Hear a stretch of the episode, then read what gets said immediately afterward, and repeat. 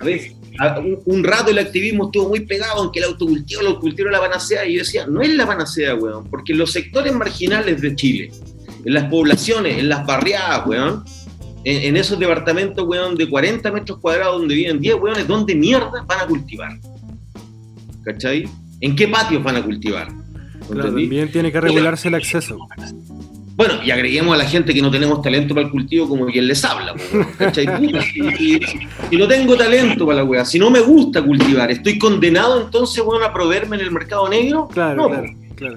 Y, y, el principio es que las personas que por, por weas medicinales o por gusto, ¿cachai? Consumen mucho más probable que ellos sí autocultiven. O sean más propensos a ser parte de una asociación de cultivadores. Pero en Chile, estadísticamente, la inmensa mayoría de los usuarios son usuarios recreacionales y ocasionales, que consumen poquito al año, pero son tantos y tantos, ¿cachai? Que el mercado negro solo para ese, para ese mundo es gigante.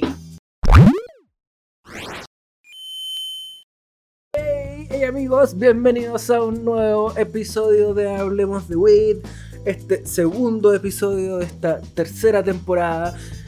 Bienvenidos al clubcito de los amantes de la cannabis, una vez más aquí en Buena Flora. Su amigo Ignacio Torrejón transmitiendo.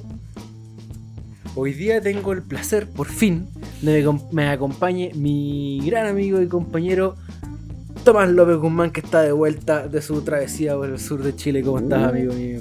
Bien, ¿qué tal? ¿Cómo están? Por fin. Por fin. Por fin, por fin, por, fin, estamos grabando. se imaginan las ganas que teníamos de grabar y lo contento que estamos ahora. Sí, lo contento que estoy en lo particular, Nacho. Feliz de estar de vuelta con Hablemos de Wii, tercera temporada. Y eh, sí, pues de vuelta del sur, estuve por allá recorriendo, así que voy a aprovechar de mandar saludos allá a la gente ahí, al pato, al Nico, me pegaron la salvada. ¿Eso se portaron bien? Sí, se agradece. Ese tipo de salvada hay que agradecerle, así que no. Eh, acá en el sur de Chile, filete, eh, siempre mucha gente muy buena onda. Hay harta gente que nos escucha de allá, así que eh, nuestros cariños para toda esa gente. Buenísimo. Oye, y hoy día tenemos otro gran episodio para sumar a, este podcast muy 420. Sí, oye, eh, tenemos preparada una buena temporada con harto contenido, con eh, temas súper interesantes de discusión, con otros temas que eh, son más, más, chistosos. Pero hoy tenemos un capítulo súper interesante para hablar de contingencia, para hablar de cosas que están pasando ahora. Y para eso tenemos a un invitado que es la verdad, eh, estábamos preparando hace tiempo este. Sí, de hecho, ¿por qué no había estado antes este invitado? Sí, yo creo que queríamos estar lo suficientemente preparados. Tenía que ser en este momento. Claro, tenía que ser en este momento ya. Eh, siendo aún neófitos, eh, tenemos un poquito más de experiencia en el tema y podemos conversar con alguien que lleva tiempo trabajando en el cannabis, llega tiempo en el activismo, está con nosotros. Eh, Claudio Venegas, psicólogo de la Universidad de Chile. Él, eh, entre otras muchas cosas de las que ha trabajado para la normalización del cannabis que nos va a contar ahora, eh, tiene que ver con el grupo Cáñamo, la revista que se lanzó allá para Chile y Latinoamérica hace varios años ya, largos años. Y, por ejemplo, participó en otras cosas súper interesantes como la marcha Cultiva, sus derechos, Cultiva tus Derechos, que partió por allá por el 2000 y algo. Eh, por el 2000 y pico. Por el 2000 y pico, sí. También Expo como por muchas otras cosas. Así es que eh, alguien que necesitábamos tener acá, necesitábamos su opinión.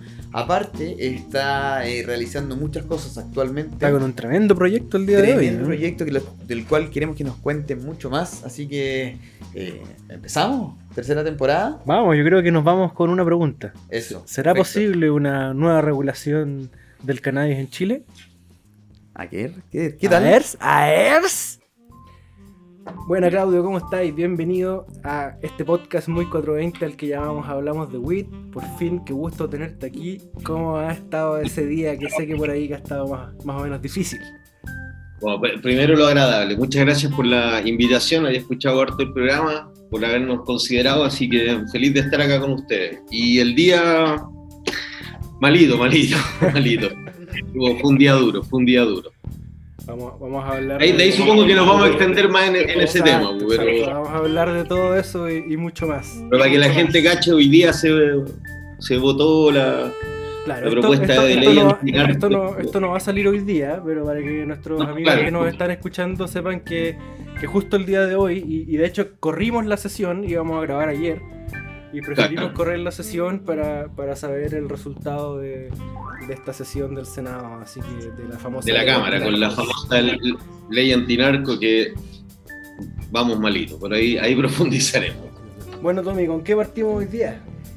Oye, eh, sí, Claudio, como lo comentamos en la intro, estábamos que. A ver, espera, espera, espera, espera, espera. Tengo que, tengo que, hay un detalle técnico que me acabo de dar cuenta. Justo tu micrófono está mal. Ahí, Ah, verdad, verdad, verdad. Ah, ustedes están Ya. juntos. Sí, trucho el sexo, weón. y, y atrás hay una cámara también grabando, ¿cachai? Claro. Hay, hay No, sí, cosas ya cuando me pasé una chela, ya esta weá va a decir hoy todo violando cuarentena.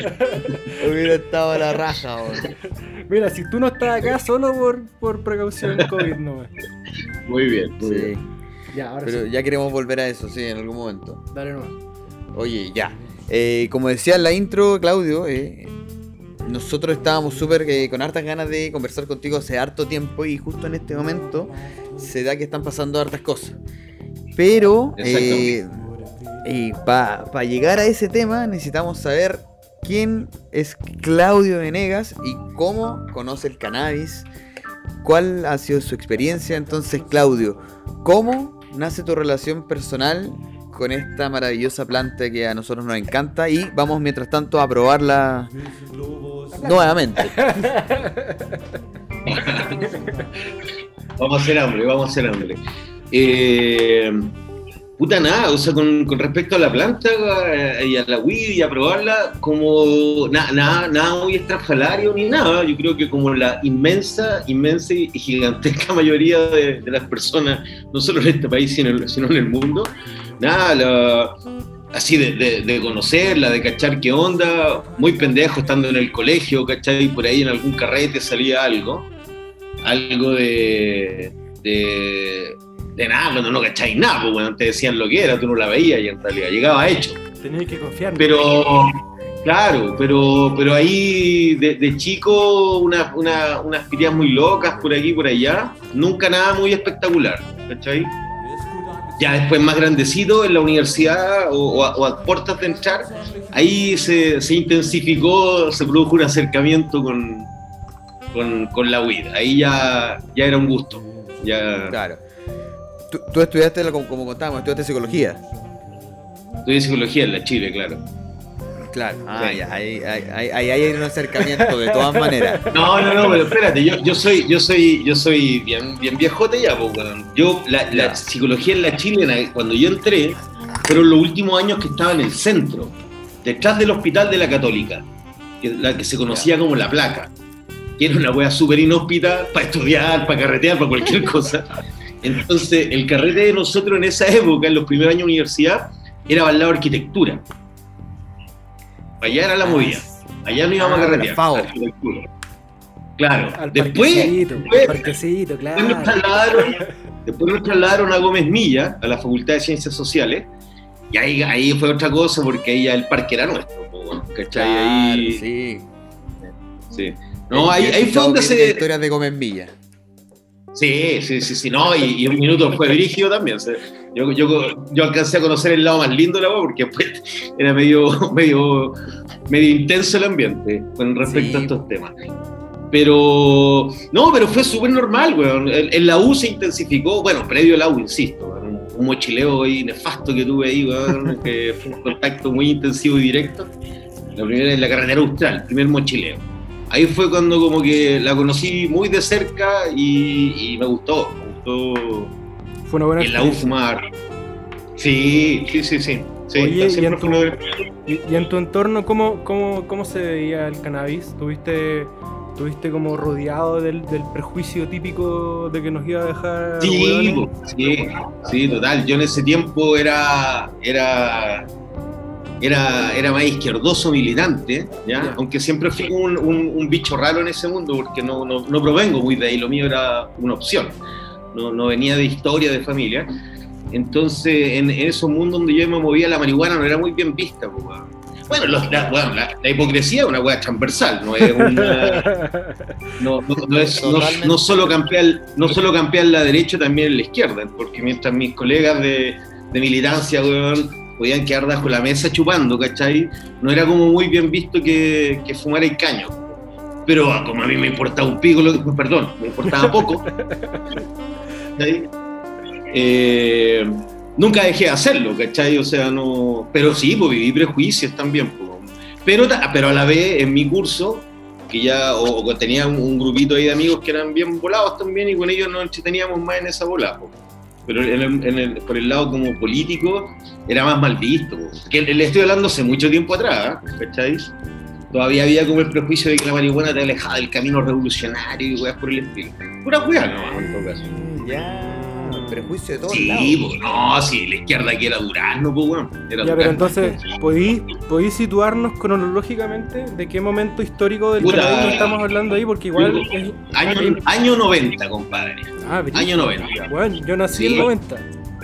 Ya, pues, weón, ya. Yo tengo, yo tengo, yo tengo ya 48 años, pues, weón. Yo el 90 entré a la universidad.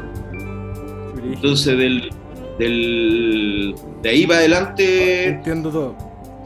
Claro, no, pues era- eran otros tiempos, no, bueno, si yo soy old school totalmente. Yo No, soy de las eso cuando mí- iba a mover a Emilia Tella, Chacarilla, weón, a Juan Vicuña, a la, a la histórica San Camilo, todas esas, mo- cuando teníais que ir a mover, cuando con 10 lucas compráis como un cuarto mercurio, weón, lleno de palos, semillas, pero era verde la weá, pues, ¿cachai? Puta, la limpiáis y te la fumáis, pues, y nadie, y nadie se hacía mucho problema, ¿eh? para serte bien honesto. Ahora que la weá que, ay, ahí, allá, esos son, son el adquiridos. streaming, el streaming. Claro, claro. Una amiga, una amiga me decía, weón, que ella, que también era de mi época, me decía, weón, con 10 lucas te compráis, weón, como, weón, 500 gramos, weón, y ahora por 10 con cueva te dan un gramo, weón. ¿cachai? Sí, sí. No, yo soy de, de, de, de esa época. Me tocó conocer el paraguas, por ejemplo, estando en la U, cuando el paraguas apareció en escena, ¿cachai? ¿Me entendí? Cuando era, cuando era una novedad. O sea, aquí en Chile, en esa época, había marihuana verde. Puta, lo, lo- lo más fino que, que si era chilombiano, que punto rojo, que yo no sé si eran más mitos las weas que otra cosa. Mm. Y, pero era verde, verde era lo que circulaba. Y de repente aparece en escena la- el paraguas, el pensado. Y, y me tocó verlo, claro. Y, y- Me- y me y imagino cuando lo probé, debo reconocer reacción- que las primeras veces no gustó. Sí, por eso te iba a decir, no había tanto como. No Es se que, parecía. Me imagino. No, pero que te daban menos, pero con una aguja de dejáis baboso, weón, a 10 weones. Y la weá era muy tóxica, pues, weón, ¿cachai? Pero, pero por suerte fue un gusto que duró poco, weón, porque la weá era demasiado rancia. Entonces, mi aproximación al tema de la marihuana fue siempre súper relajado, súper normal. Yo vivo solo de muy chico, ¿cachai? Por opción, no porque mis papás me, me, me abrieran una sucursal de la casa. Desde los 19 años, entonces tampoco me tocó vivir la, la, la weá de la familia, de andar urgido, escondido. Siempre tuve casa, ¿cachai? Ah, entonces, para mí fue súper natural, ¿cachai? O sea, que a mi amigo Maker 12 la weá no le funcionara, la verdad me, me resbalaba, me daba lo mismo. No, nunca fue un. O sea, a ver, ¿cómo explicarte? Era una cuestión súper común, súper cotidiana, pero nunca ni desesperada, ni mucho menos. Estudiaba, weón. Puta, era dirigente del centro de alumnos, después fui dirigente de las facultades sociales de la Chile, llegué a la fecha incluso. Y siempre fumando pito, o sea, no. Ahora sí, efectivamente, esa época pesaba mucho sobre, en esa época el rollo era como, si eres marihuanero, primero era como, te gustaba el reggae, como que escucháis puro reggae y erais flojo y pajero, ¿cachai? Sí, sí. Esa era como la, la, la, el- la- la imagen que había del, del volado, ¿cachai? Eh, un buen pajero, buen tranqui, relajado, pero como, como una- una- nadie muy productivo, ¿cachai? con guana. Ese era el estigma que pesaba por, sobre, el, sobre ese mundo. En el, en el mejor de los casos, en el peor erais delincuente, obviamente. ¿cachai? Pero, pero como te digo, fue como súper cotidiana, nunca tuve problemas, nunca conocí a nadie que tuviera problemas ¿cachai? por este tema. De ningún tipo, ¿cachai? Igual lo, lo, en ese tiempo todavía los pacos como andaban más preocupados de otras cuestiones que, que, andar persiguiendo volados como es ahora. weón. Oye, ¿y en qué momento, no sé, por ejemplo, de qué forma te empiezas a acercar de una forma más activa, antes de llamarlo activismo, pero sí de una forma más activa. ¿Cuándo? ¿De qué forma, por ejemplo, en esa época eh, eh, investigabais sobre el cannabis? ¿Dónde, dónde No, encontrabais? no, no, no, no, no, eh, eh, a ver, eh, ah, puta, a ustedes se les olvida, compadre, y está bien, si no es un pecado. Pero que internet no existió toda la No, vida, por po, eso, por eso O sea, yo en esa pregunto, época, ya, eh, si en esa época ibas tú ibas a la biblioteca a buscar los libros, por eso, no, por eso te pregunto, ¿cómo hoy día, No, hoy- no, mira, hoy día eh, es fácil? Claro, durante todo ese tiempo, la verdad, que, que nunca fue un tema como. Para mí era una weá como tan natural, ¿cachai? Tan normal, ¿me entendí? Que no, no me pasaba más película, o sea, entendía perfectamente que te podían funar con la weá legal, ¿cachai? Las, no, las weas básicas, pero. No sé, weón, no, no éramos de andar dejando cagadas, ¿cachai, weón? Ni andar en weas muy rancias, a lo más ir a hacer una movida, ¿cachai? De repente te urgías más de ir a hacer una movida que te colgaran, weón, por ejemplo. Eso era más preocupación para uno que te pillaran los pacos. Eh, entonces, durante toda esa época fue súper normal, común, tranqui, ¿cachai? Después más grande, por ahí cuando te sacáis una semilla, te acordáis de guardarlas, las tirabas, weón, pero así donde las tirabas y le echáis agua y crezcan. O sea, nada, que el LED, que el potasio, que el fósforo y la weá, no, o sea, salgan. Nunca me faltó, ¿cachai? No. De repente. No. Sí, cultivé hartas veces y, y hasta más grande, pero, pero jamás he sido un cultivador. O sea, no, no soy de los que babeo cuando le veo un terpeno a la wea, no. No me pasa eso, no me pasó nunca. A mí me gusta que la wea crezca y fumármela, ¿cachai? Básicamente. Eso es para que lo cachen al tiro, porque bueno, la, la marihuana sirve para muchas cosas, weón. Hay, yo- eh, eh, hay, hay gente que se sana con la weá, hay gente que habla con Dios, y hay gente que ve a los Simpsons. Yo soy del ala que ve a los Simpsons. ¿cachai? Para mí siempre fue una weá muy amena, creativa, para irte en volada, para tener una buena conversa. No, nunca tuve otro tipo de acercamiento, ni medicinal en esa época, estoy hablando de esa época, yo, yo de, como usuario. Ni medicinal, ni, ni mucho menos sacrosanto. Lo respeto mucho, pero soy época- ateo. ¿Y en esa época se hablaba de medicinal? No, nada. Era, era nada, marihuana. nada, Era, era- era marihuana. marihuana. Era marihuana. Ob- Obviamente que la práctica y el conocimiento existía en algunos Claro. lugares, qué Claro. sé yo, pero no, no, no, no, no, no, no había, no, no había ni remotamente el nivel de información que hay hoy día, ¿cachai? Ni sobre los usos, ni nada. Sí, eran movimientos bien oscuros, además que no tienen que olvidarse que en esa época Chile recién venía, veníamos saliendo de una dictadura de 17 años, o sea, punto uno, o sea, si hay algo más, no hay hueá más oscurantista que una dictadura. Y Chile estaba recién como conectándose al mundo, digamos, y a las grandes discusiones, eh, y más encima no tenía internet, pues, ni redes sociales, ni ninguna vaina. Entonces, no, no, pero no era, te- como que no era tema para ningún lado, no sé si me entendí. Tú sabías que había, sabías dónde se podía comprar, la gente la compraba y cada tanto veía, y hoy detuvieron a un weón acá, otro weón allá, pero no, no, no- no era un tema articulado políticamente. A, a mí eso me, me vino a ocurrir ya mucho más grande. Eh, bueno, ah, insisto, y para mí yo creo que es relevante que en mi caso, como yo vivía solo desde muy chico, tampoco nunca lo viví como una weá como que tuviera que hacer escondida. Sí, claro. Claro. Porque si quería fumar en la U o si quería fumar en mi casa, pues no, no, nunca tuve que urgirme por eso. Bueno, y, eh, y, y mi acercamiento más político, por decirlo así, profesional, vino de la mano. ah, mira, curiosamente, yo mi tesis la hice en, eh, eh, en mujeres traficantes de droga. Mi tesis para el título de psicólogo. Que era un tema que ahora a decir, oye, bueno, la media wea. Bueno, en ese tiempo el fenómeno estaba recién apareciendo. ¿cachai? De que las mujeres se involucraran en el tráfico. Ese fue como mi primer acercamiento académico al tema, ¿cachai? Y que fue importante, porque igual me cabeceé, y eso fue con biblioteca, leyendo libros, a la vieja usanza, ¿cachai? Que tampoco había mucho.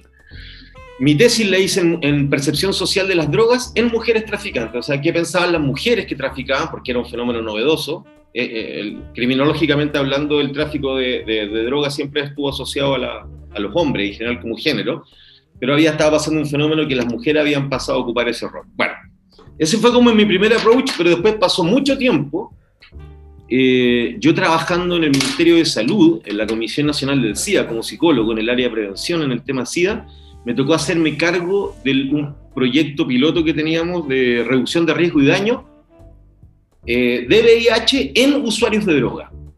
Y ahí fue donde empecé a conocer el tema de la reducción de riesgo y daño. Para que ubiques en el tiempo, te estoy hablando como por ahí por los años 2000.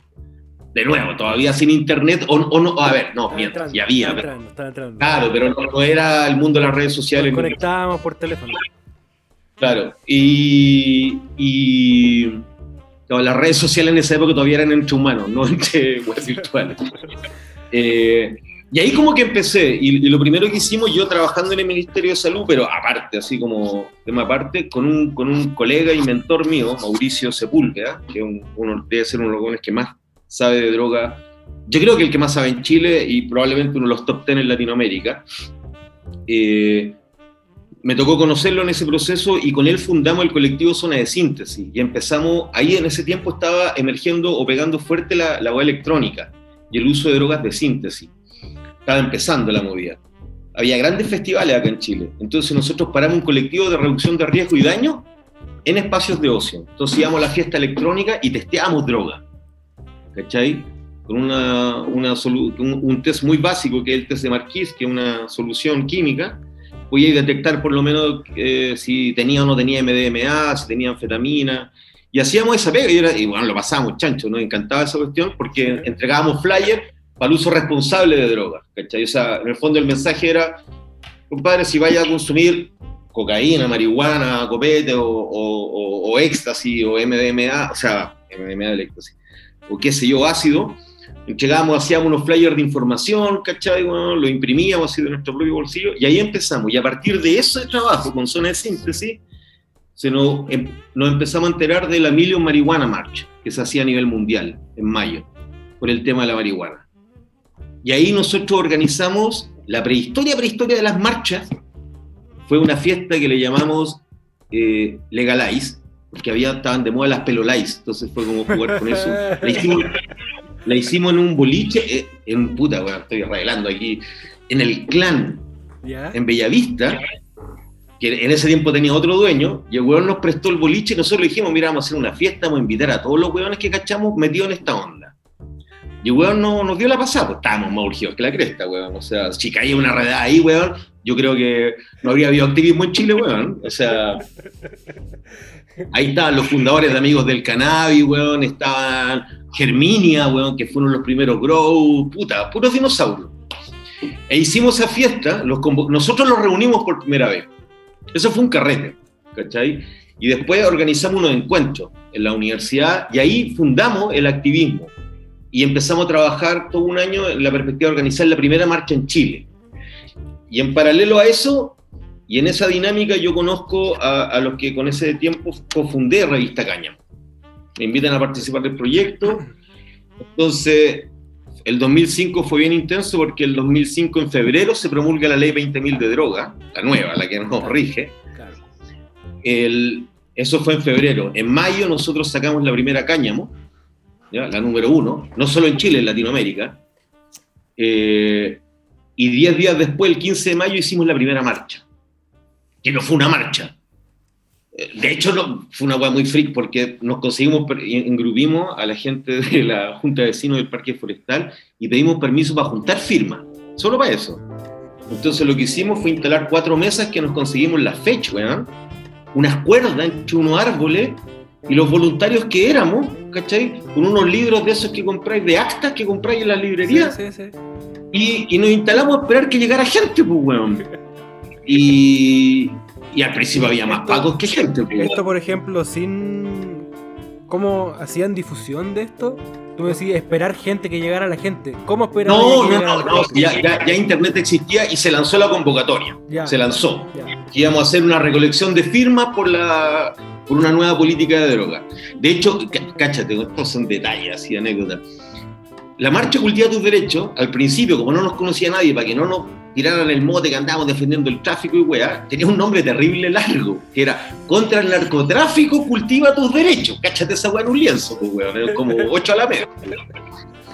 Pero era necesario hacer esas cuestiones para que, porque esto era nuevo en Chile, pues weón. Y no, y se lanzó la convocatoria, pero así como se lanzaban entre amigos y rebotó, rebotó, rebotó millones de veces. Y ahí estábamos nosotros esperando a que llegara la gente a firmar.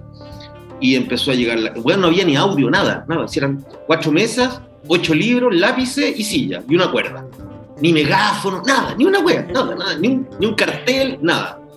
Y ahí nos sentamos y, Empezó a llegar gente y empezó a llegar gente, empezó a llegar gente, compadre, weón, y de repente había el medio mambo. O sea, bueno, nosotros juntamos en firmas cuatro, más de 4.000 firmas, weón, en cuatro horas. Y no podíamos parar después porque nadie nos pescaba, pues nosotros, oye, se acabó, se acabó la actividad. Y nos fuimos caminando, weón, porque esto fue frente al Bellas Artes. Y nos fuimos caminando, muchos buenos ni sabían que nosotros lo habíamos organizado, nosotros íbamos piola. Y, y el- y la fiesta llegaba, weón, hasta Plaza Italia. No, fue una locura esa weá, o sea, fue muy- esa fue la primera marcha. Y ahí, ¿Eso fue incluso en- 2005? el 2005, el domingo entonces, ley 20.000 de droga. No, si le tenemos una- un ojito para las fechas. En mayo sale la revista Cáñamo, que nos la censuraron, y 10 días después hicimos la primera marcha. Y ahí como que nos lanzamos. De ahí para adelante fue pega, pega, pega, pega, e ir produciendo cada vez la web de mejor manera. pues. Oye, Ese fue un poco. Entonces, yo llegué ahí como que el, el- como que el año 2000 me empecé como a involucrar en esto y el 2005 ya estábamos sacando la caña. Buena. y en- y en Entonces fue una mezcla de interés personal, profesional, político. Sí.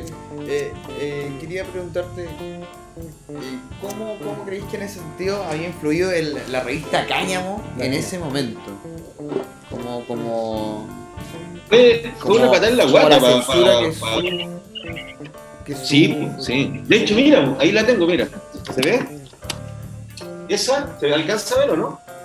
Se ve, se ve, se ve perfecto. Ya, es una portada del diario La Nación, que para la gente que no sepa, antes existía un diario que se llamaba La Nación. ¿Ya?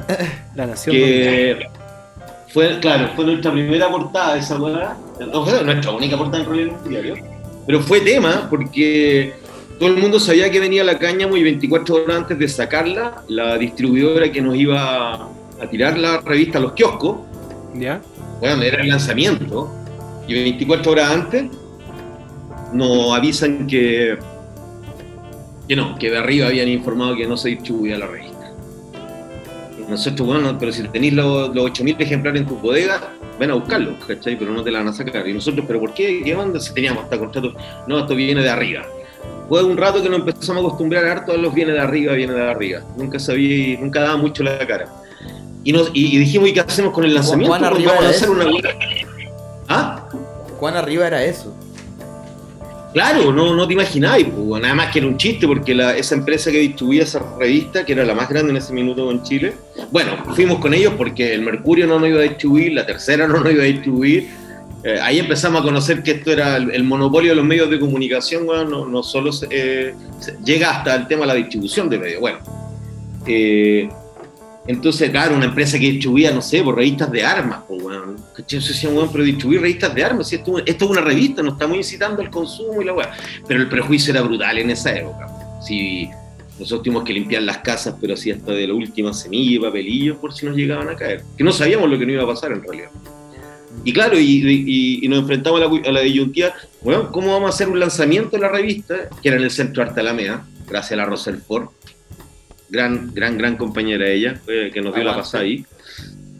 Eh, y eh, íbamos a hacer el lanzamiento, pero no teníamos nada que lanzar, pues, si no teníamos distribución. Y lo hicimos igual nomás, pues, y fue en el lanzamiento donde le informamos a la gente que no habían censurado. Y fue súper bonito porque hubo una reacción bien grande en cadena y gente de todos lados nos empezó a ofrecer, desde kiosquero, oye, yo la vendo en mi kiosco, gente, oye, pásame unos cuantos, yo los vendo en la universidad. Y, y se- y- y los kioscos la pedían además. no tenían ejemplares, ni uno. O sea, teníamos unos poquitos ahí para la gente, pero los 8.000 ejemplares estaban en las bodegas de esta empresa que nos cagó, pues, weón, ¿cachai? Y pasamos un buen rato, nosotros mismos embarcábamos la revista en una cañoneta, íbamos a los sindicatos de kiosqueros directamente, saltándonos la red de distribución, puta, para que la weá circulara, pues, weón, ¿cachai? Fue, fueron, fue, fue duro al comienzo, fue duro. Porque, y no la vieron venir, weón, o sea... A ver, les voy a contar una anécdota para que cachen ustedes el clima de la época y para que ustedes entiendan los niveles de normalización que se han logrado ahora, que son importantes pero que no son suficientes, después hablaremos de eso. Nosotros, depend- dependiendo de quién leía la ley 20.000 de droga, que estaba recién nosotros violábamos como, weón, 20 de los 22 verbos que salían ahí, ¿cachai? Promover, inducir, facilitar, o sea, dependía de quién la leyera, ¿cachai? Entonces, bueno, primera medida, limpiar nuestras casas, ¿cachai? Así, pero de bueno, un rastrojo, un papelillo, cualquier cosa. Y lo segundo fue que Pepo Mendoza, mi socio abogado, cofundador de la revista, en la ley 20.000 de droga hay un artículo que, que era nuevo, relativamente nuevo, que decía que un funcionario público que estaba en conocimiento de un delito relacionado por infracción a la ley de drogas tenía 24 horas para denunciar. Eso dice uno de los artículos de la ley. Entonces se le ocurrió la genial idea de, digo, nos dijo, vamos a dejarlo al Senda, ¿ya? Vamos a dejarlo formalmente, al CONACE en esa época, vamos a dejarlo al CONACE, nosotros grabemos, gra- gra- y no con teléfono, grabando con cámara, grabemos la hora y el día que vamos a dejarlo y esperamos 24 horas, porque bueno, si en 24 horas no nos pueden cagar, ¿cachai? Porque la vieja es cómplice de nosotros, la Teresa Chadwick, que era la directora, o pasamos piola. Y, y- e hicimos ese tipo, tomamos ese tipo de comillas recuerdo. Pues puede sonar muy pendejo, pero no teníamos más, ¿cachai? Si, no, para nosotros era fundamental salir a la calle y estar en la calle, porque a nosotros no nos conocía nadie y nos podían hacer desaparecer así, ¿cachai? Del mapa. ¿Me entendí? Entonces, nosotros teníamos claro desde un principio que lo más importante es que era que mucha, mucha, la mayor gente posible supiera cáñamo, porque era nuestra mejor defensa, era ir a ponernos cara a cara frente, weón, a, la, a la persecución. Porque decir, aquí estamos, somos nosotros, ¿cachai? No hay nada. Pero fueron, fueron momentos bonitos, ahora uno los cuenta así, pero fueron momentos duros, ¿cachai? Nos cerraron cuenta en el banco. Igual, weón. igual es loco porque si bien estamos hablando ya de hace 15 años, pero de una u otra forma digamos Es que, que- que igual sigue igual sigue un poco igual. no creo que sea igual, pero no, igual- pero no, lo- o sea, a lo que- que voy es que yo, yo creo que es igual hoy día le- igual igual tenéis que seguir poniéndole el pecho a las balas. Todavía. Mm. Sí, sí, sí, bueno, pero uno también está más curtido, porque bueno, ahora te lo, te lo, te lo pasé ahí un poco más. De Pero en esa época era, éramos, éramos nadie contra toda la maquinaria, ¿cachai? Entonces, lo que más nos preocupaba, ponte tú cuando el Banco Estado nos cerró la cuenta, de nuevo fue otro viene de arriba. Un día fuimos, teníamos una cuenta vista, weón, toda cagona, no teníamos ni cuenta corriente. Entonces, con, con, con libreta, weón, una libreta que tú tenías que pasar para que se una weón muy ordinaria. Y, y un día vamos, era toda la plata que teníamos cuando fundamos la empresa, que era una cagada, no alcanzaba para imprimir tres artículos, o sea, tres revistas, y si funcionaba, funcionaba, si no, se acababa. Y un día vamos y no había plata y fuimos a reclamar, weón. Nunca volvían, era invierno. Estuvimos todo el día en el banco de estado ahí en el centro, solo, weón, hasta lloviendo afuera y éramos los únicos, weón, a las 7 de la noche, weón, esperando que alguien nos recibiera. Y lo más arriba que llegamos, el weón nos dijo, no, esto viene de arriba. El banco no los quiere de clientes. ¿Y por qué? Porque fuimos tan weones que a la empresa le pusimos cáñamo, weón, ¿cachai? En vez de haberle puesto cualquier otro nombre.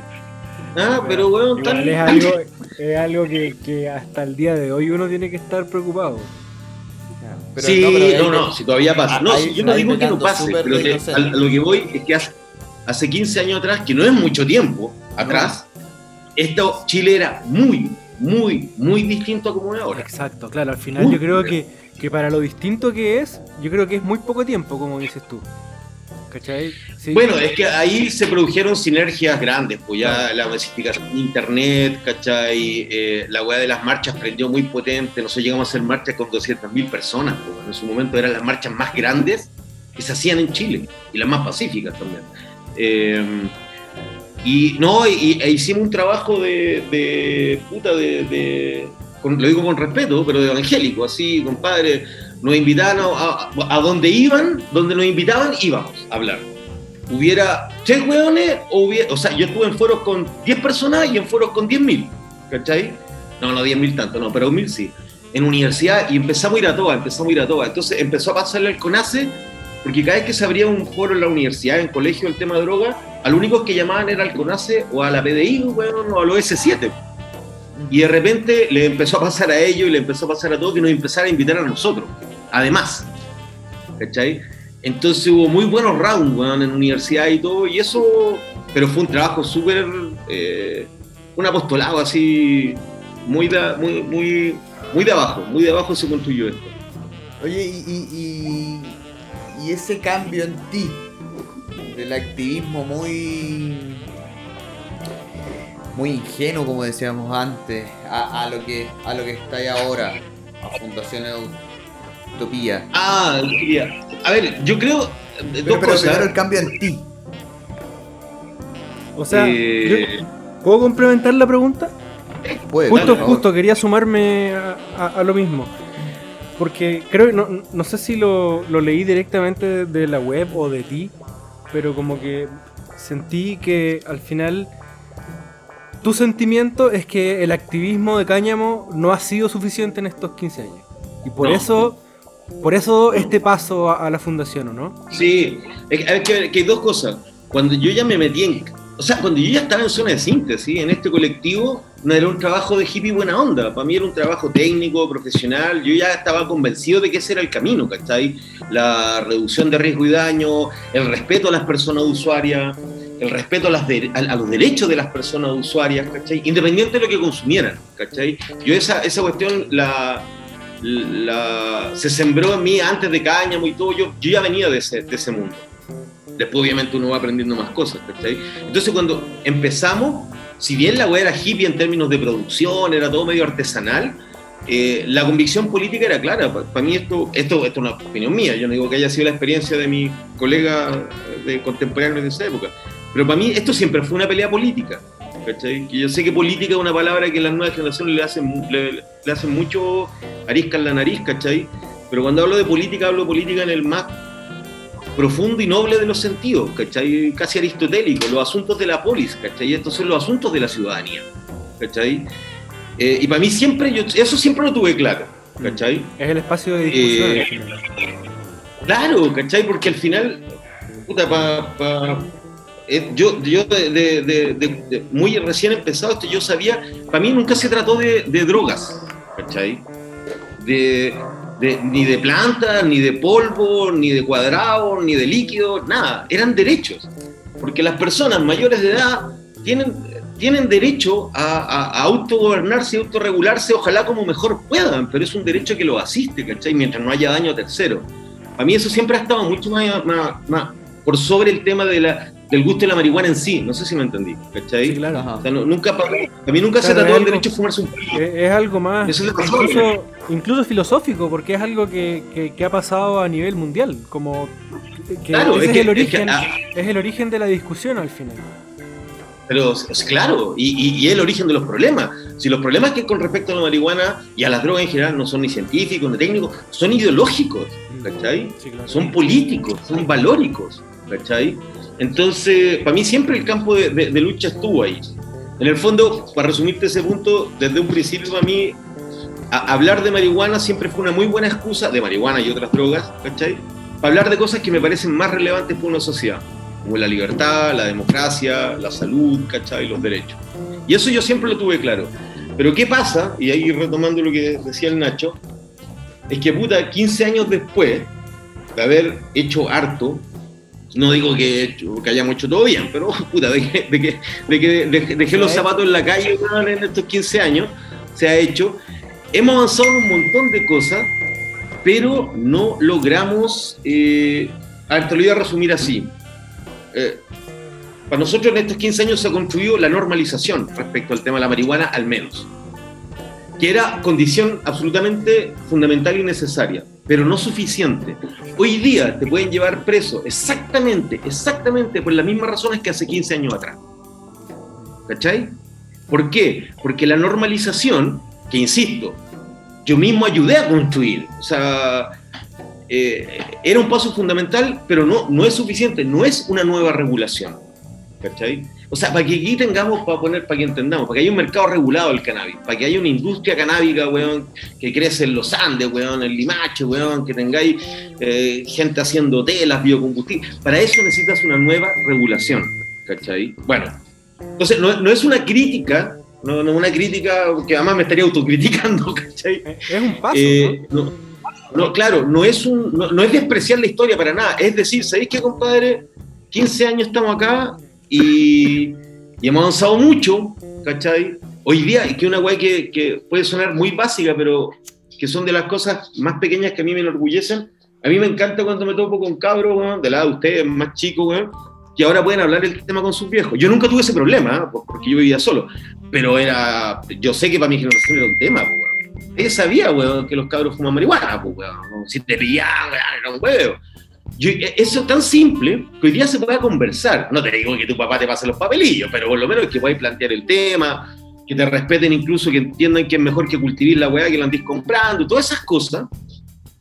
Eh, eso es normalización y está muy bien, ¿cachai? Y, y, bienvenido y era necesaria, pero necesitamos nueva regulación. Y, y esa lectura nos hizo darnos cuenta que esa nueva regulación estos son procesos, estoy sintetizándolo, no es que uno un día te despertáis y cachéis cosas, son, son reflexiones de tiempo, que no la vaya a construir a, a punta de puras marchas, por ejemplo, o a punta de puras revistas, por ejemplo, o a punta de pura Expo Weed. Yo nunca he querido que esto se transforme, a ver, políticamente, y una cosa que, que es media acuática entender, pero políticamente esto no es una discusión para los convencidos.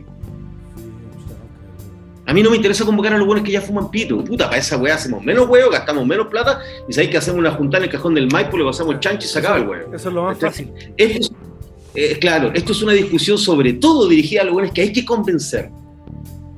Y esa, esa discusión con esa gente, que no es que sean malos, bueno, hay hueones malos también, como en todos lados, también hay volados malos, ojo, yo lo dejo subrayado al tiro, o sea, ah, bueno, sí, no, no lo sabré yo, el bueno que fuma marihuana no te hace mejor persona. Eh, esa gente hay que dialogar con ese público, hay que dialogar con ese mundo, hay que convencerlo, hay que ponerle arriba de la evidencia. Son duros, sobre todo los que detentan poder, ¿cachai? Eh, o sea, Chile es un país conservador en general. Y eh, entonces hay que hacer otro tipo de pega. Ya no basta con que la revista Cáñamo hable de los beneficios tributarios de la regulación o cómo en California se están forrando con los impuestos. No, puta, tengo que lograr que esa misma wea la diga, la, ojalá la Universidad Adolfo Ibáñez. ¿Cachai o no? Ahora, para que la Adolfo Ibáñez haga eso, que ojalá lo hicieran, ¿cachai? Eso te van a decir, perfecto, yo, a ver, yo hago el estudio, no, no lo van a hacer a la pinta tuya, confío en que son, ellos son, lo, lo digo no una caricatura, lo digo, los nombro como un ejemplo de gente seria y de la convicción que yo tengo frente al tema, que si se estudia el tema a ese nivel, no van a tener otra conclusión que hacer que realmente es mejor regularla. O sea, estoy partiendo de esa base. Pero esa pega cuesta plata. ¿Cachai? ¿Me entendí? No basta con que llegue con, yo con la revista Caña a convencer a, X personas. Tengo, que llegar con un estudio de la Universidad Y, ¿cachai? Tengo que llegar con un estudio en Derecho Comparado, etcétera. Entonces, eso implica y obliga que ya no podéis seguir trabajando al mismo nivel, comillas, artesanal. No es que lo de antes lo hiciéramos mal, siempre lo hicimos con el mayor profesionalismo posible, pero pero tenemos que estar a la altura de la pelea, ¿cachai? Tenemos que estar a la altura de la pelea y la pelea exige más, ¿cachai? Exige mucho, mucho más de lo que hemos hecho hasta ahora. Y aquí hay un problema. Eh, sorry, ustedes me interrumpen, weón, porque yo me embalo con esta weón. No, dale, No, no, Eh, está bueno. Hay un, hay un problema que, que somos, eh, eh, por decirlo de algún modo, somos, que yo creo que, y esto le atañe a ustedes también como generación, creo que somos víctimas de nuestro propio éxito. ¿cachai? Esta normalización que costó sangre, sudor y lágrimas construir, en la que hoy día ya hay generaciones de gente que nacieron con la wea así, ¿cachai? A lo mejor ustedes, no sé, pero wea así, no, weón, yo ya tenía 15 años y ya esta wea era normal lo de los pitos. Bueno, esa wea no era así hace 15 años atrás, ¿cachai? Bueno, esa realidad ha hecho, yo creo que se, se retraiga un poco el activismo, ¿me entendió, no? Que dé de, eh, de por sentado que las weas están todas listas que ya ganamos. Y la verdad es que no hemos ganado nada. No hemos ganado nada. La mejor prueba de eso son las denuncias que constantemente hacen Mamá Cultiva y Fundación Daña de cómo persiguen, weón, encarcelan, weón, y le hacen pasar malos ratos, que pueden llegar a ser muy malos, a gente que usaría medicinal. ¿Cachai? Lo medicinal, ni siquiera te estoy hablando de lo recreacional, que hay por último, ¿me entendí? Persiguen a los usuarios medicinales y les dan como caja. Entonces ahí tú te das cuenta que, no, pues falta, ¿cachai? ¿Me entendí? Claro, al final lo ven todo igual, no hay, no hay un sesgo para, para nada. Claro, entonces- lo, lo meten todo en el mismo saco al final. Entonces, todo ese conjunto de cosas nos dijeron había que dar un paso más y ese paso es Fundación Utopía, ¿cachai? Para nosotros, no, no estamos diciendo que oye, este es el paso, no, para nosotros era el paso natural. Cáñamo sigue ahí, la Expo Weed, bueno, se, se hará cuando se pueda hacer, ¿cachai? Eh, pero nosotros, y esto no fue de ahora, lo de la Fundación Utopía es una idea que con Martín, mi socio, veníamos eh, trabajando desde el año 2018, veníamos dándole vuelta a esto, ¿cachai? Oye, Y se dieron las cosas para yo que quiero- saliera ahora. quiero mencionar lo que dice eh, Fundación Utopía, que me, me encantó cuando lo leí, que es la concreción práctica y razonable de que aquello que nos ofrece una utopía.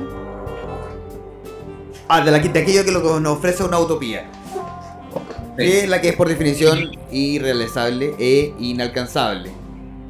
Eh, Porque, eh, tiene una- tiene un- el rollo de la palabrita es que utopía, semánticamente, si ahí la gente después lo busca en internet, la U es una negación, topos es lugar y la U es sin lugar. Por eso es que las utopías son irrealizables, nunca se concretan. Son por definición irrealizables, muy bonitas, muy románticas, pero no van a existir las utopías jamás. En cambio, la eutopía, yendo la etimología de la palabra, eu sí significa un lugar. O sea, eh, eu, eu- eu, la, acepción eu es, es un lugar real y bueno, y topos es lugar. Entonces, la utopía es la concreción de eso, eh, eh, aspira a algo similar a la utopía, pero la diferencia es que sí lo, sí lo hace viable. Y eso, por eso le pusimos el nombre, que nos gustó ese concepto de que, eh, y ahí un poco en, en la bajada de la, de la web de Utopía lo dice, o sea, eh, y no estamos descubriendo la pólvora, ninguna que compadre, las drogas han existido desde lo humano y antes. Gente dispuesta a usarlas por las más diversas razones han existido desde los albores de la humanidad. ¿Cachai? Oye, Eh, pretender vivir en un mundo sin drogas, eso es una utopía, esa weá no existe. Lo que hay que aprender es construir una sociedad que tiene que aprender a vivir en un mundo con drogas. ¿Cachai? Por ahí va un poco el cuento. claro, y ahí, y ahí la idea de usted es fundar esto, ponerse a trabajar y cuáles son sus líneas de acción. ¿Cambiar la regulación? A ver, lo- lo- claro, la- a ver, esta línea de acción que te voy a comentar no, tampoco surgen de nuestras super cabecitas de la noche a la mañana. Las conversamos un largo tiempo con mucha gente de posiciones políticas diversas, pero que nos merecen mucho respeto, son amigos de la causa, de derechas a izquierdas, ¿cachai? Con expertos, con, con Daya, con mucha gente, dijimos, bueno, y empezamos a armar este puzzle, que tampoco descubrimos la pólvora, y dijimos, Está claro, lo que hay que hacer aquí son tres cosas, que son las líneas de acción que están ahí. Uno, reunir, eh, resetear, renovar o hacer, si es necesario, la evidencia. La evidencia de legislación comparada, de los beneficios tributarios de un mercado regulado, del uso medicinal, etc. Resumirla en, un documento. A partir de eso, y en diálogo, ojalá lo más abierto y amplio posible, construir esta nueva propuesta de regulación sobre el cannabis. Y cuando hablamos de nueva regulación, para nosotros contempla, para, dejarlo claro que a veces gente tiene dudas, nosotros vamos por una regulación integral del cannabis, completa. Es decir, que incluye a los usuarios medicinales, a los usuarios recreacionales, sociales o como quieran llamarse. E incluye el desarrollo industrial. Y incluye la regulación de un mercado en torno al cannabis. No porque seamos amantes del mercado, simplemente porque el autocultivo, matemáticamente hablando, de acuerdo a todas las proyecciones y estudios que hemos hecho, no toda la gente va a cul- autocultivar. Ah, ¿Me entendí? ¿Ya?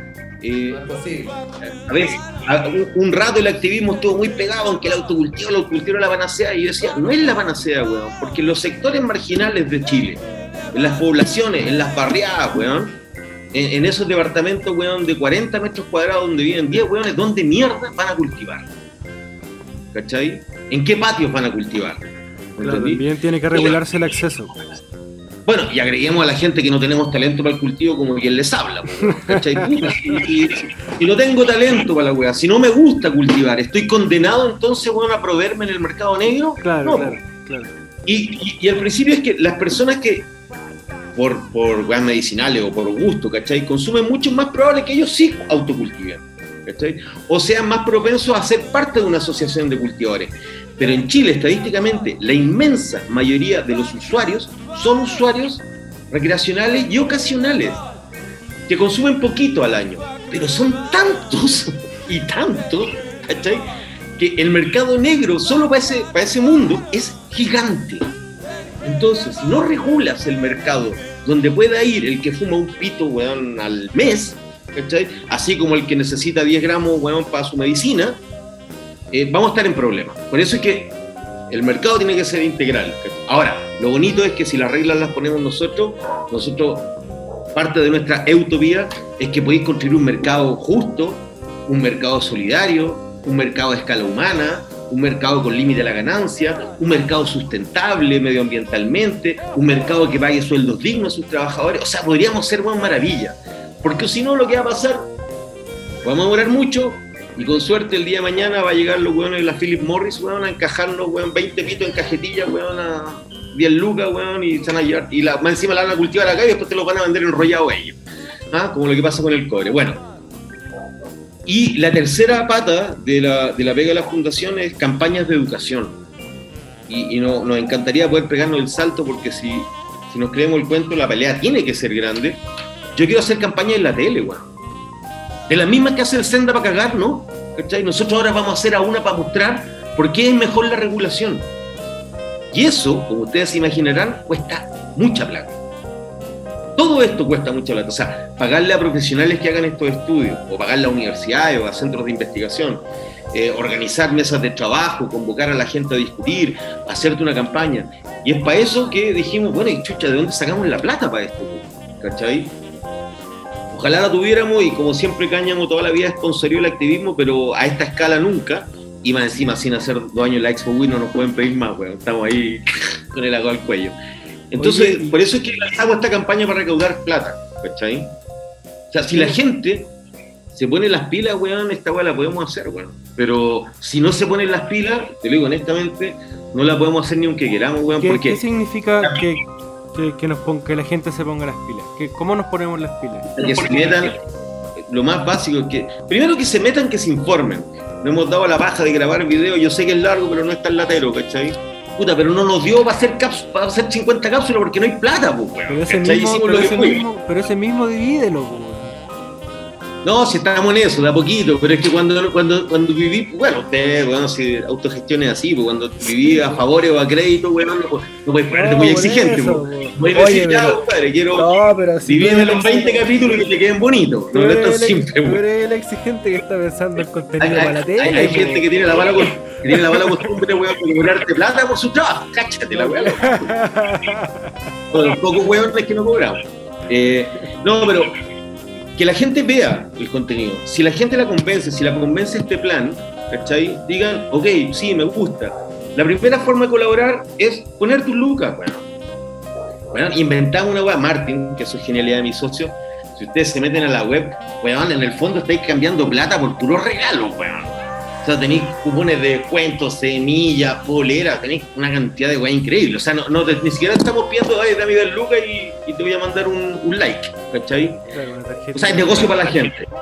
Pero que la- y, el- la, y la gente se ponga y que la gente difunda. ¿Sabéis por qué esto es importante, weón? Porque hacer este trabajo que, que les describía recién al Tomás, de la- las investigaciones, los estudios, las campañas.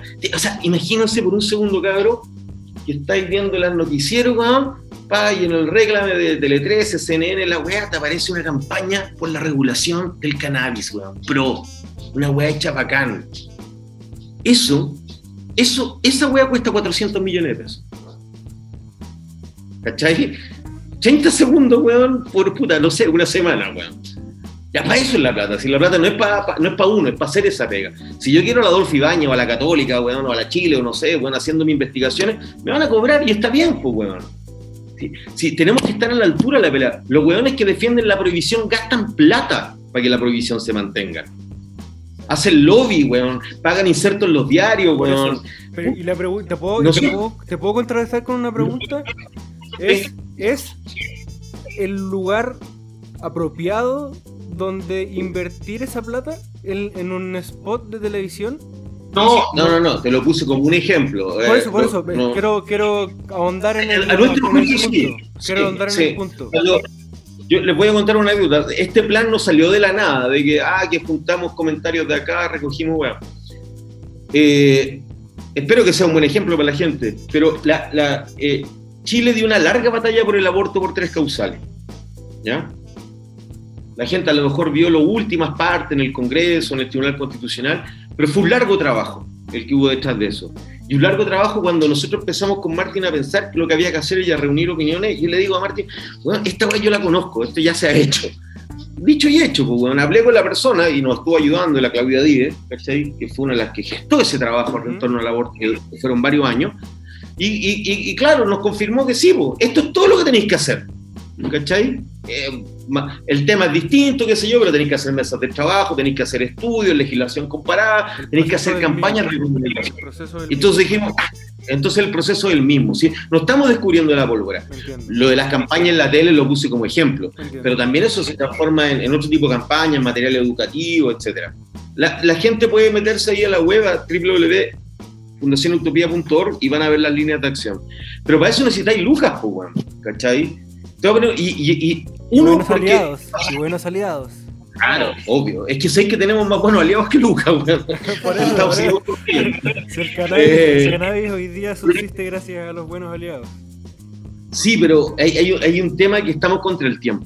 Que esto es una dimensión más política de esta pelea, política como lo- no de política de partido, ¿cachai? Sí, sí. Que, que yo creo que ha costado instalar.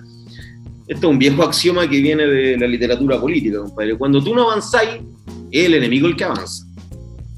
Entonces, eh, que nosotros no estamos iguales, pero bueno, aquí estamos quietitos, tranqui. No, no estamos quietitos, tranqui. Y la mejor prueba es lo que pasó hoy día que se acaba de votar la idea de legislar la ley antinarco. Yo no voy a dar la lata ahora porque es un, un programa en sí mismo, pero de aprobarse esa weá, va- de aprobarse y va para allá, va a ser nefasto para el mundo de los usuarios. Nefasto. Nefasto. Nosotros hicimos hasta lo imposible dentro de nuestras capacidades. Ustedes lo habrán visto que incluso logramos. No, a- primero, a esa fiesta no estábamos invitados. Nos fuimos por atrás y quedamos sentados de cumpleañero y llegamos a, hacer una propuesta de gramos, plantas, weón, no sé si la vieron, ¿cachai? Gramos, plantas, weón, de metros cuadrados, weón.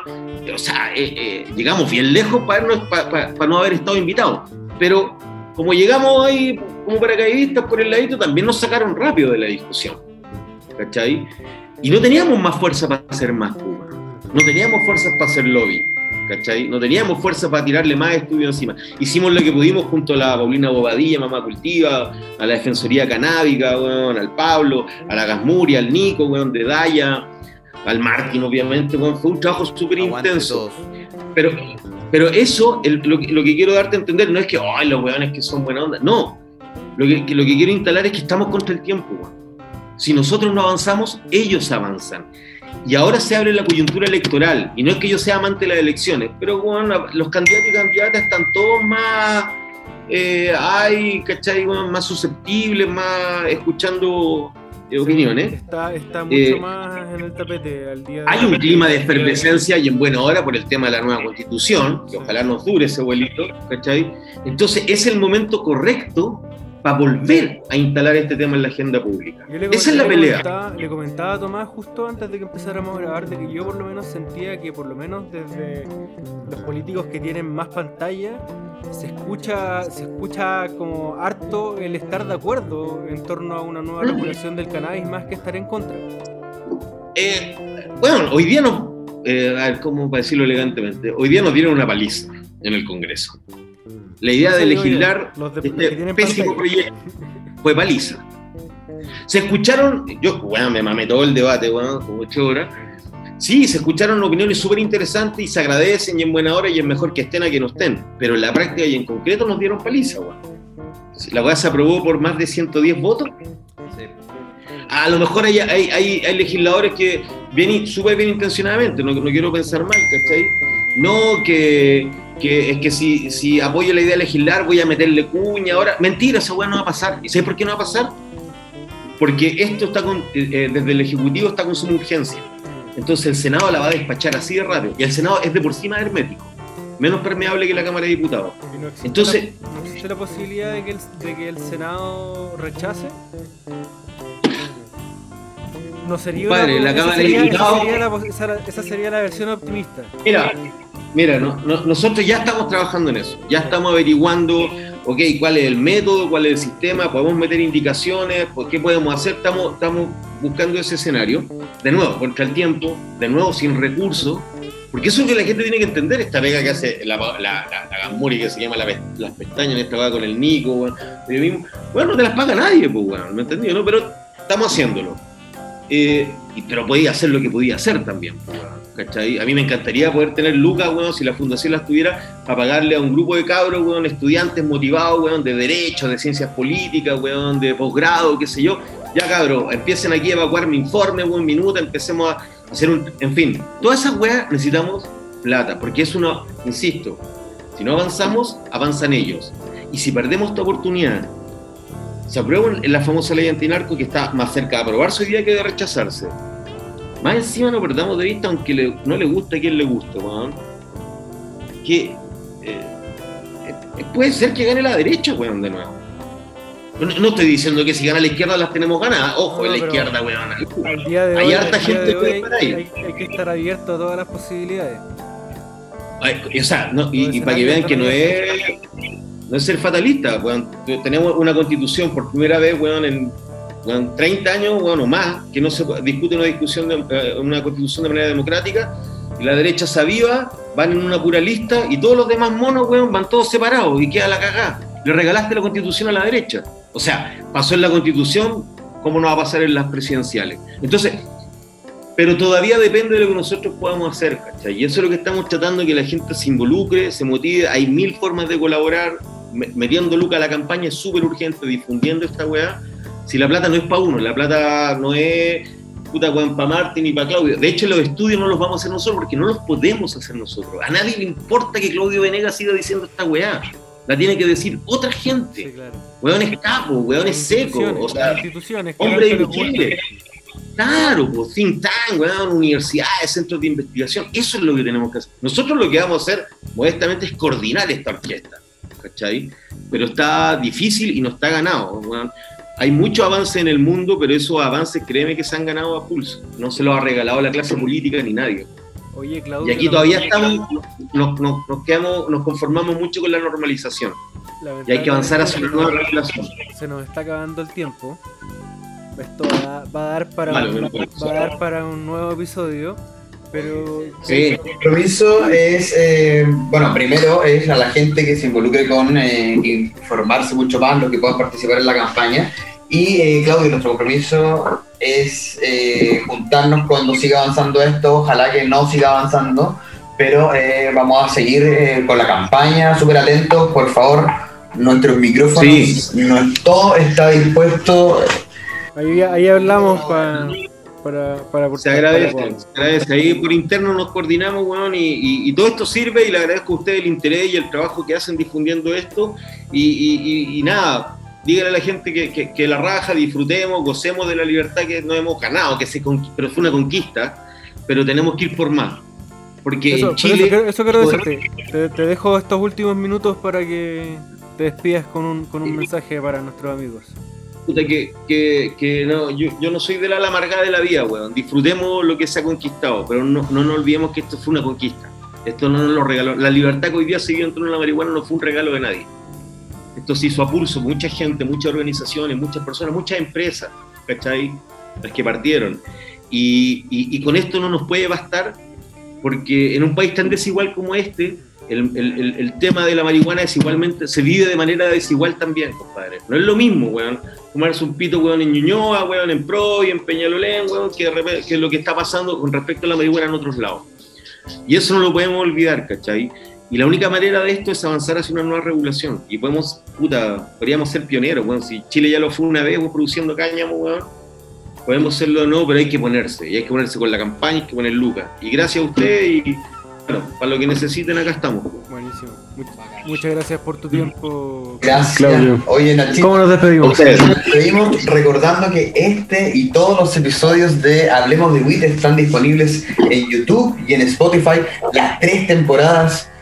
Así que pueden darse un recorrido por este pequeño viaje que ha sido Hablemos de WIT ya en su tercera temporada. Así es. Bueno, amigo, muchas gracias por escucharnos este episodio y nos vemos en el mismo lugar la próxima semana fumándonos otro gorrito. Muchas gracias, Claudio, por acompañarnos. Nos vemos. Vale, gracias a ustedes, se pasaron. Chao. Chau, chau. Volvimos, qué bueno.